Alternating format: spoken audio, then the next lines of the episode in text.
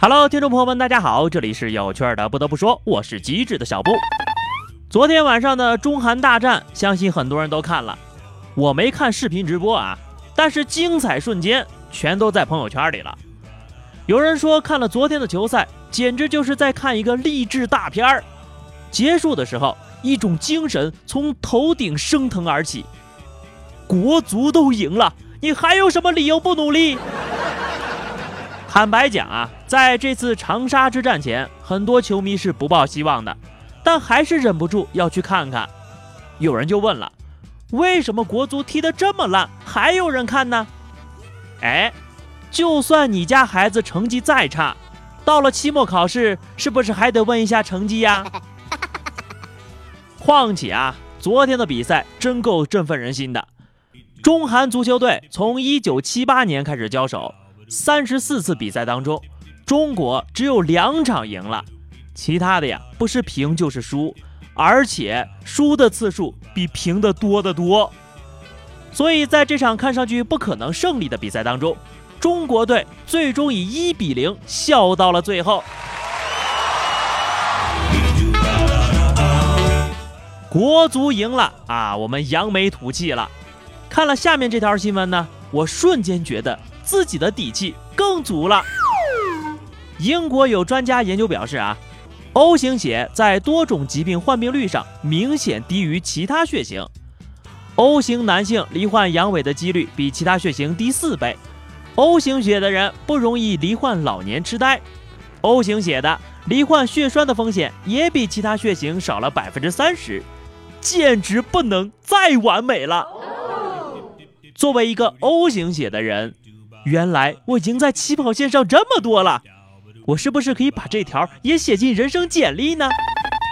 不过啊，你说的这么天花乱坠，也没见你给我们这些高贵的 O 型血。多补贴一个对象啊！各位听友，你是 O 型血吗？不是 O 型的呢，也不要过于担心。按照小布以往的经验啊，这条新闻一出呢，差不多一个月之内吧，就会有别的专家来指证这是谣言了。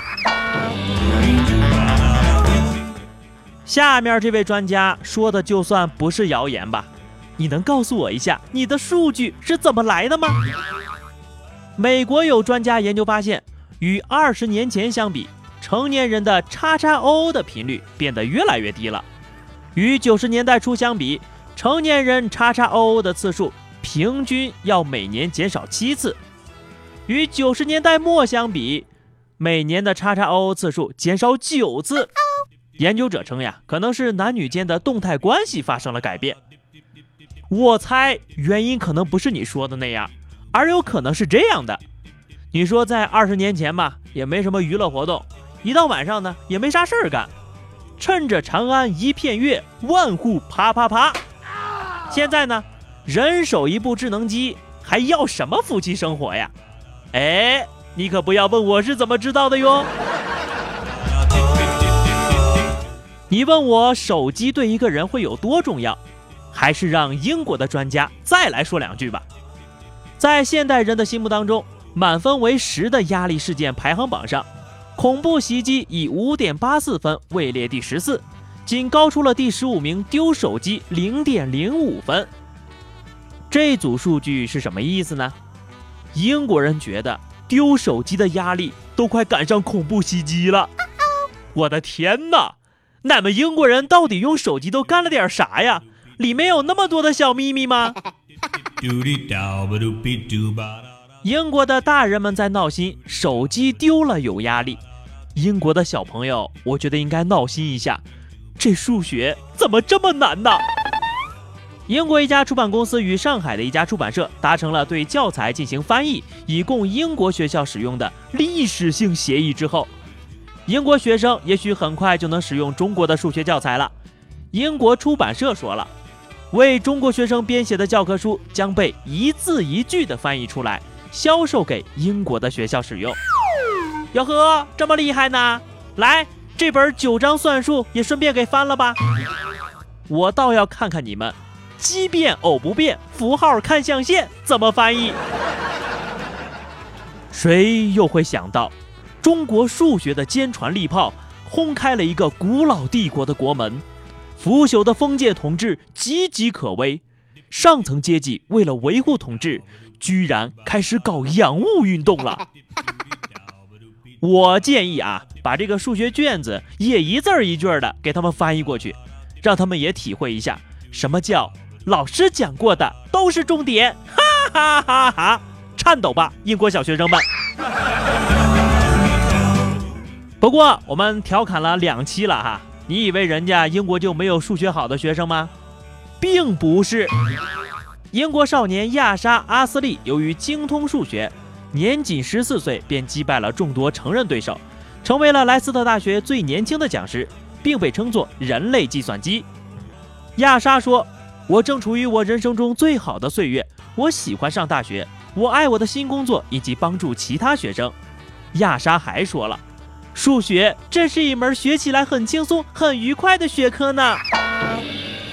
这位同学，你说的对啊，我也是这么觉得的。反正上数学课的时候就是发发呆、睡睡觉嘛，确实很轻松啊。小小年纪数学就这么好，难道你前几年就已经接触我们中国的数学教材了吗？智商碾压呀，是这辈子最憋屈又不得不服的一种碾压。千万别让我妈看到这个新闻呐！好的，节目的最后呢，依然是话题时间。上期节目问大家是怎么戒掉让自己上瘾的事物的。听众微微微扬说：“曾经我爱看我的手指在琴键上飞舞，虽然不懂音乐。”但是当流水的音乐飘出，我就觉得自己仿佛是个作曲家，无师自通，是个音乐天才。后来我爸走过来瞅了我一眼，说：“只听说过对牛弹琴，没想到牛也弹琴了。”立即戒毒，再也无瘾。哎，这位朋友，看开点是吧？谁还没有几个不是亲生的父母呢？我差点就成为舞蹈家了，你信不信？这期啊，如果阅读量过百，下期的不爱吐槽，我就跟大家聊聊我舞蹈家的梦想。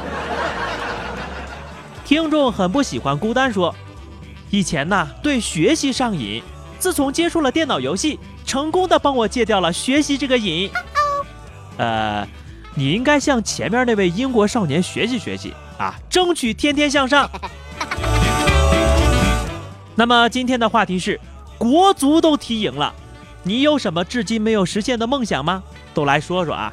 兴许明天美梦就成真了也说不定呀！欢迎在节目下方留言，或者通过微信公众号 DJ 小布的推送来互动。下期不得不说，我们不见不散吧！拜拜。